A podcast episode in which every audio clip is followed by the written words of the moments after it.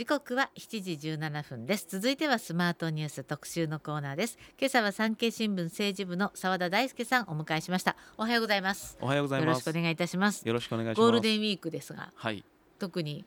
今日も明日もあの働でき出勤で。そうですか。政治家の皆さんはね、地元に帰っええ。ていないんですけど、ゴールデンウィークの間のもう新聞が出ますんで、まあ、その間の原稿の仕込みだったりですね、え。ゴールデンウィーク明けの、まあ、政局に関する、はいまあ、情報電話なんかでも集められますんでおちょっと仕事してみようかなと思ってーそうですか。います。でも国会なんかもう好き好きでしょ？もう誰もいないと思いますね。ほとんど開店休業状態です。開店もしてないですかね。総理は外遊してますし。うんそうですよね、はい。で外遊してる政治家他の方も多いんですか？はい、あの萩生田光一自民党の政調会長なんかは、はい。ええ東南アジアのフィリピン、インドネシアえに行ってますし、茂木幹事長は、はい。あのアメリカに行ってますし、西村経産大臣はヨーロッパを回るみたいですし、はい。やっぱりこのゴールデンウィークの期間っていうのは、ええ。ええあの議員さんの視察のチャンスでもありますので視察ね。いわゆる視察大名旅行と言われることもありま楽しけどしたいんでしょ？まあはっきりと楽しいですよね。やっぱりもう海外に行って、ええでも昔あの憲法審査会っていうところがですね、はい。ええヨーロッパ回ってあの憲法の状況とかですね、国民投票の状況とかを視察したみたいでその時あの憲法改正ものすごい話題になってたんで同行記者も何人かいてですねああの非常にあの実のある勉強をしてきたと同時にですね、あの楽しかったという感想も聞かれましたし、まあ、ある議員さんなんかはえこうブランドショップでえたくさん買い物をしたりとかっていう話も聞きましたし、ええまあ、そういう、まあ、ちゃんと仕事もしてるんですけど、ええ。え楽しい視察であるというのは間違いないですね。そうですか、はい。じゃあもうかなりたくさんの議員さんがいろいろなところに出かけているはい、ことも事実。はい。まあ、仕事に生かしてくれればそれはまあいいのかなと思いますけどね。でもあのまあこ海外に行く人行く議員さんっていうのは結構、はい。あのポス重要なポストについてる人が多いわけ。まあ、若い方もい行きます。あの委員会委員会の視察なんかだったら行きますし、ええ。若い方も自分の自分の自腹で行ったりええすることもありますし、へー。まあ例えばえ今回は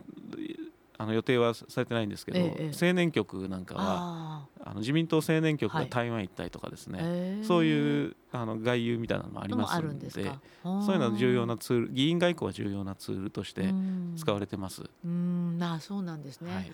そうじゃない議員さんは地元に帰って、はい。地元の会合に結構出て顔出してっていうそういもううこともあるんでしょうね。5月あ4月ですか、うんあの統一地方選挙はい。がありましたんで、まあ、選挙があったんでお疲れ様でしたというような会合であったり、それがあの自分の選挙にもえつながってきますんでで年内にはあの選挙があるかもしれないというふうに 言われてはいるのでこの選挙も睨みながはい。ら有権者の方々と触れ合うと、まあ、普段の政治活動として触れ合うというような重要な機会にしてますよね。えなのでうん。永田町には基本的には人がいないと。誰もいないぞと。そんな感じですかね。へえ。あのまあ今まさにね統一地方選のお話も出ましたけれどもプラスあの先日衆議院の4つの選挙区と参議院の選挙区の補欠選挙行われたわけですけども、はい、まあ結果自民党の4勝1敗という書き方をして、されています。はい。けれども、これはまあでも新勝だったとかはい、特に、きえーそうですね、えー大分参議院ですね、ここは300何十票差だったとか。あとは山口の、えー岸さんの方岸さんの方ですね。が結構はい、厳しい戦いだったと、はい。そんな話はありますがこの結果はどういうふうに分析しているんですか？まあ総じて言うと、ええ。あの厳しい戦いだったと思います。自民党にとって。自民党にとって厳しい戦いだった、はい。自民党主語であの4勝1敗ええなんですけども、よね。これあの選挙の時ってあの世論調査とかですね出口調査いうんわゆる、はいはい。それがあ A 社は4勝1敗です、うんうん。B 社は5勝です。C 社は1勝4敗です。っていうふうにこうまちまちだったんですね、うん今回。で御社は B 社だったんですね。勝あれ4勝1敗っていうのが、えーある社だったんです、まあ、読売新聞さんが4勝1敗だったんですけど、あこれが当たったんですけど。でまあ、そういうふうにあったんですけど、うん。私あの補選で山口行ってきまして、えはい、で4区どっちの山口ですか？両方行きました、はい。4区は告示の前日にあの夕方にえ入りまして、はいい、ろんな人に話を聞いてえ、はい。ここはどうやら大丈夫そうだと。うん。というのはもう安倍晋三さんのはい後継者の方が、選挙に出ているということはと、安倍昭恵さんが一生懸命やってるとえうんやっぱり昭恵さんの力っていうのもあったんですか？昭恵さんの力はですねやっぱりこう安倍さんの弔い合戦ということを、あの印象づけるのに喜びますっていうそういう言い方で、はい、どっかで見ていると思いますというような言い方でですね。この吉田さんっていうのは38歳なんですけども、はい、安倍さんが衆議院に初当選したのが38歳ということで、まあ、そういったところで昭恵さんこの人しかいないと、まあ、またあの吉田っていう名字がですね安倍晋三さんが尊敬してた吉田松陰さんの、あのイメージもあるということですね。山口においてはやっぱり吉田松陰っていうのは、ね、はい、その2点においてですね、まあこの人しかいないということで一生懸命応援したといたということですね。でその次の日のですね、告示日に私あの山口2区に入りまして、はい。はい、でこの岸信千代さんも正直よく勝ったなと思いました。はい、あのまあ岸信介さんのあの子孫でですね、で岸信夫さんのご長男で。で岸家の地盤であるとい。うことで、これ負けないだろうと思いますよね。しかもお父さん現役のね、はい、防衛大臣だったのを、はい、まあ病気を理由に辞任しての選挙ですから。そうなんですでこれ負けないだろうと、みんなが思ってたんです、でメディアの人もですねこれ負けるわけないと思ってて、うん、苦戦すらするわけないと思ってたんですね、でも山口行ってみるとですね、どうやらそうじゃないぞというふうなあの話が広がっていてですね、このもうどういうことかっていうとですね、まず山口2区って直近2回の選挙が岸さんと共産党の戦いだったんですね。うん。で山口において共産党って、まあ、単独で、まあ、議席を取れるほどの強さがないので、ある意味では楽な選挙だった。んです、はい。はい、なので一生懸命選挙をやってないんです。岸信夫さん時代さん時代から、でそれで緩んでいたということがありました、でもう一つですねこの岸信千代さんっていうのが、議員になる前から東京都内で政治資金パーティーをやっちゃったんですね。はいはい。でこれ地元の人からするとまだ議員でもないし、自分たちに顔も見せてないのに。秘書時代ですね、でやってしまってでこれ地元の人からすると何なんでしょうか？となんかなるじゃないですか。で派閥のですね、あの偉い人もですね、その岸さんがパーティー開いたホテルでやるまで何年もかかってるわけですね。ええ、それなのに岸さん議員になる前からやってると、うん、これどうなのかなという思いがありました。まだまだあるんですよ。外でも風当たりは強い、強かった、はい、まだあるんですよ。でホームページにですね、まあ岸岸信介さんとかですね、佐藤栄作さんが載ってる家系図、話題になってる。話ですね。はいでその家系図を載せたことも誇るのが血筋しかないのっていう話題になったのともう一つですね、あの佐藤佐藤真二さんっていうですね、はいはい、あの衆議院議員がわかります。佐藤栄作さんの字なんですね、はい、いらっしゃるんですけど、その人載せるの忘れちゃったというか載せてなかったんですよ。そうなんですか、これがですね、あの山口に行くってあの岸系と佐藤系っていうのがあって、この佐藤系の地方議員の人たちだったりが腹立てちゃったんですね。でそれでまあ邪魔はしないけど信千代さん一生懸命やるのどうしようかなみたいな感じになったんです。でさらにまだあるんですまだあるんです、はい、まだあるんですまだあるんです、はい、あの岸さんのですね育ったですね田伏町っていうところがあるんですけど、ええ、岸さんのところがそこ事務所を閉じちゃってて、はい、選挙前ね、選挙前閉じちゃってて、じゃあ選挙あの岩国っていうところに機能を集中させたんですけど、選挙前に閉じちゃってて、で陣営のトップがですね幹部がですね、早く開けなさいって言ったんですけど、当選した後開けようと思ってるますみたいなことをっていやそれじゃだめだって言ってなんとか早めに開けたとい。うようなこのもろもろであって、それでそんなにはいちょっと危ないだろうと。でもう一個ねあの野党側もですね平岡秀夫さんという民主党の元。法務大臣を立ててですね、この人知名度あるわけですよ。で実はリベラルなんですけど、地元では地域密着保守ですみたいなこと言ってて、でそこである程度知名度があるし集票力もあるんで、これ意外と強かったですね、まあ、そういったところももろもろあって苦戦してたというところだったんです。そうだったんですでなんとか6000票差で逃げ切った、ええ、まあ危なかったんだけど盛り返したとでもこれって2区と4区っていうか山口って最終的に1人減るでしょ、はいはい、減ります。これ大事なとこです、ね、10増10減で、はい、だから結局変な話1人あとは今林さんと高村さんでしょ1区高村さん、ええ、2区今回岸信千代さん、ええ、3区に林義正さん、はい、4区に吉田さん、はい、で3区の林さんというのが林さんがですね下関がもともとお父さんも含め地盤なわけですね、はい、で下関っていうのは今の4区新しい3区になるわけです、そうすると吉田さんとバッティングするわけですよね。もともと林さん参議院だったのをくら替えしたんですもんね。参議院でくら替えして、まあ、萩から出てるんですけど、下関に行きたい思いがあるので、安倍さんの後継とバッティングするわけです。なのでその安倍さんの後継の吉田さんが比例に回るか、うん、もしくは違う選挙区を取りに行くかということですね、もう国取り物語みたいなところでなってくると。だから今回ですね、うん、4区で林さんがですねどれだけ一生懸命やったのかっていうのは検証していく必要があると思いますね吉田さん林さんがどれだけ応援したのかっていうんですか、はい、4区に対して、ええ、まあ、4区2区に対して、え、まあ、ある程度負けた方がですね、まあ、誤解を恐れずに言うと負けた方があの選挙区の調整は楽になるのでそうですね。どれだけ林さんが、県連会長なんですけどどれだけ一生懸命やったのかなっていうのは、ええ、検証していこうかなと思ってます。あそうですか、はいはあ、ここなかなかドロドロこれ山口はですね、ええ、今後も選挙区という意味では面白いです。そうですね、今後、選挙区調整っていうのは一つの見どころになってくると思います。あの公明党が小選挙区をあの関東とかですね愛知とかですね、選挙区くださいっていうふうに思思って思いを持ってるので、そこ自民党とどうなるのかということもありますし関西ではです、ね、大阪兵庫ではこれまで日本維新の会大阪維新の会がですね公明党が立ってるので立てないっていうったところを立てようとしてるんですね。もうそこの勝負も出てくるので、選挙区調整っていうのは今後の政局の大きな焦点になってきますので。ぜひご注目いただきたいと思います。そうですか。ちょっと選挙区の話面白いんでちょっとまだあの後半にも続けて大丈夫ですね。はい、大丈夫です。はい。ということで今日はですね産経新聞政治部澤田大輔さんをお迎えしています。後半もお話伺いますので後半もよろしくお願いいたします。よろしくお願いします。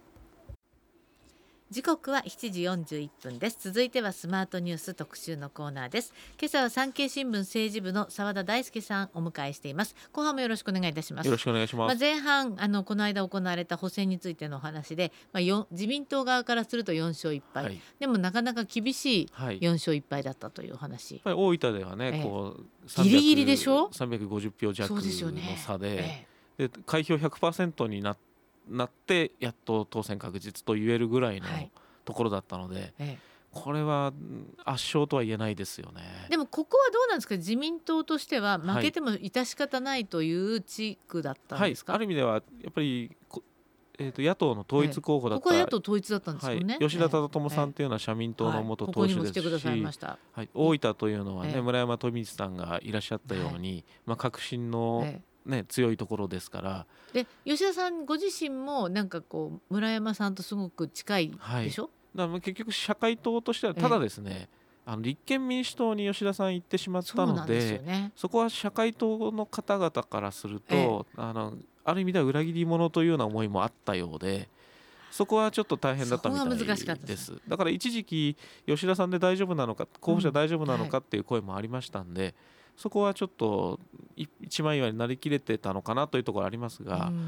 でもやっぱりこの300何票差っていうのはおそらく社会党旧社会党の方々があの吉田さんって裏切り者だよねと思って投票に行かなかったとしたらですよ。その人たちが言ってれば勝ってたわけですから。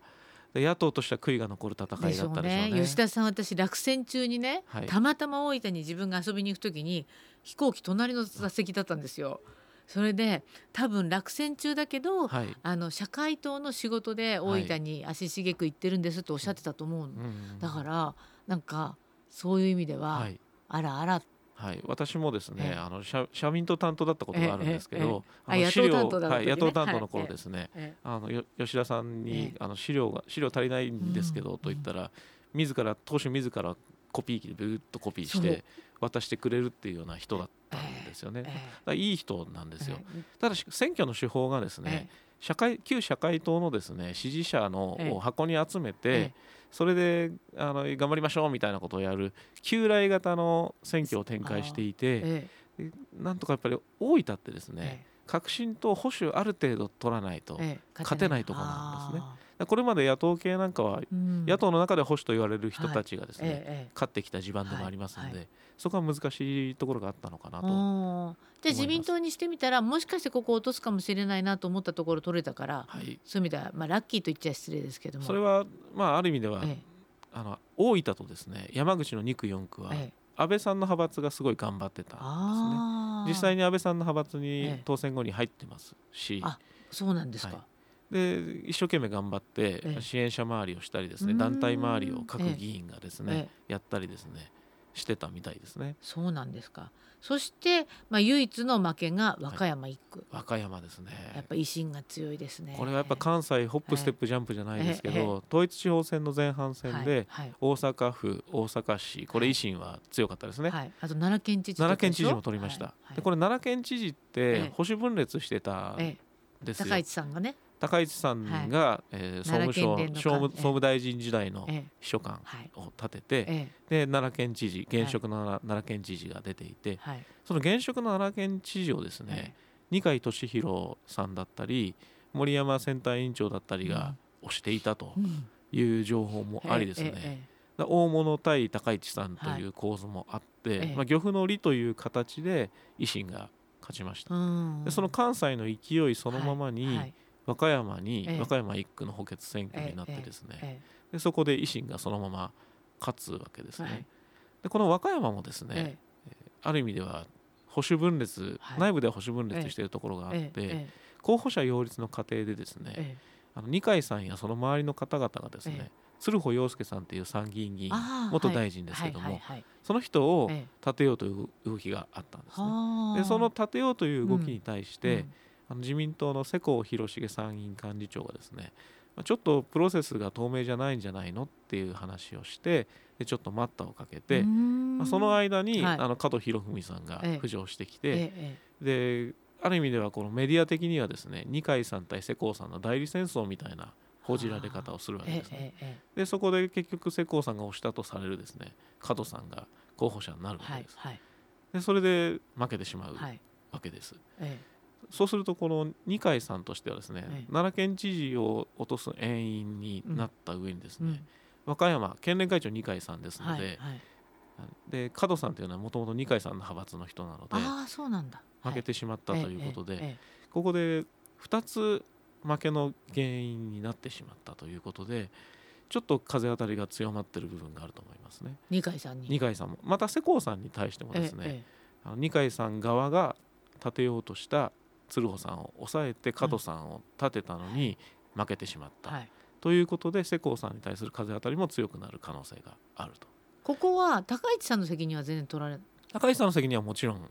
あります、はい、奈良の県連会長としてですね、はいはい、調整しなかったところもあるんですけど、うん、高市さんも責任が問われています、うん。二階さんも責任が問われてます、うん、世耕さんも責任が問われてます。そこで美味しい思いをするのは？維新ですあそれで維新ね。はい、維新が今いい思いをいい思いというかまあいい調子できていると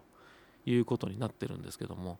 奈良も調整してればあの足し算すればあの勝ってますからね自民党側がですね。そうですね。2着3着足せば勝ここってあれですよね岸田さんが例の襲撃事件があったのは和歌山、ね、和歌山。加藤さんを応援してたはい加藤さんを応援するところで、えー、港漁港ですね。はいはいそこの漁港もともとあのある意味ではあの和歌山県知事になった岸本さんの地盤だったらしいんでそこの票を取りに行ったんですね。でそこで襲撃事件があってまあ、漁師さんが取り押さえたということで、まあ、襲撃事件の後はですね、こういう事件があった時って自民党の支持が上がるケースがあるんで,、で和歌山に和歌山の選挙にとってはもしかしたら、うん、あの勝算があるかもしれないという話にもなったんですけどもそういうこともなく、えー、負けてしまった。維新に行ってしまった。この維新の威力っていうのは侮れないところがありますよね。はいはい、あのー、まあまあちょっと維新は鼻息が荒いんだろうなと思いますけれども、はい、この勢いで例えば解散総選挙があったら、もう日本中国中を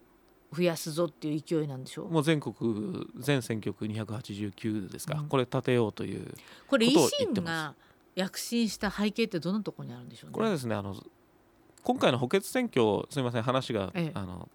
選挙区、うん、えー、補欠選挙ですね、え、勝った人みんな新人なんです、はい。はい。えー、和歌山も、あの千葉も、はい、あの山口も大分もみんな新人が勝ってるんです、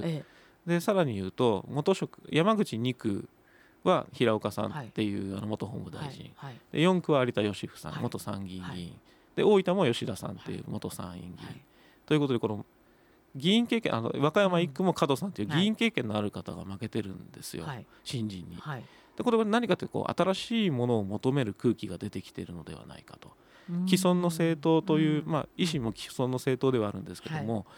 古い政治勢、伝統的な政治勢力ではなくて新しく出てきた政治勢力に期待したい方がいいんじゃないかと、まあ、政治の停滞に対する、あの怒りみたいなところも定流にあるんだと思うんですけど、そういう新しいもの好きの空気が出てきているということと、あと女性が勝ってるんです、ね、今回女性が多かったんですよね。はい、参照してますよね、千葉もそうですし、大分もそうですし、和歌山も女性ですよね。女性が強いというところもあるので、おそらく女性もかなりの数を立ててくると思いますね。うんそうですか。首長選挙でも女性が増えてきました、ね、増えてますんで、うん、やっぱり今回女性の力が選挙という意味ではものすごい強くなりつつある、というのが一つの流れだと思いますので、うそうか千葉もね、はい、エリー・アルフィアさん、はい、はい、なので新しいもの女性っていうのは今後キーワードになってくるんじゃないかと思います。そうですか。そうか。まあ特に地方統一地方選終わってみると地方は本当に女性増えてきたんですよね。女性増えましたね。なのであでもなり手不足という深刻な問題もこれは深刻ですよね。だって無投票なところが多いです。政令市長選挙でも無投票なところがあったりですね。ええ、無投票だと、え、これ自民党サイドからすると無投票だと、あの地盤が強くならないんですよね。選挙して初めて強く。選挙して勝って現職が出る切ることによって強くなってくるので、ずっとやってるとダメなんずっとやってると自分の選挙も一生懸命やらなくなってしまうので、ええ、それはよろしくないですよね。あとやっぱり選択肢がないっていうのは有権者にとって非常に不幸なことだと思うので、やはりこう選挙に出やすい環境づくりをあとやっぱり政治に参画したいなと思わせる風潮とか、はい、教育とかそういうことも必要なんでしょうね。主権者教育っていうのは非常に大事だと思いますね。今政治家の方ってともすれば子どもたちにな政治家になりたいっていうと、いや絶対嫌だっていう子が多いと思うんですよね。だってね1位が YouTuber とか、はい、はいまあ、スポーツ選手っていうのは子どもの頃の夢としては昔からあったけれども、はい、なんか政治家って昔はもっと上の方にいたような気がしますね。ななのであの兵庫県の芦屋市で、ええ、芦屋市で26歳の市長がなんかすごい人。ああいった方がですね、え、どんどん出てくると、あの政治は活性化してきますよね。ぜひ活躍していただきたいなとなんかどこぞのなんかアメリカの大学かなんか出てる。ハーバードそうですね。東大をちょろっと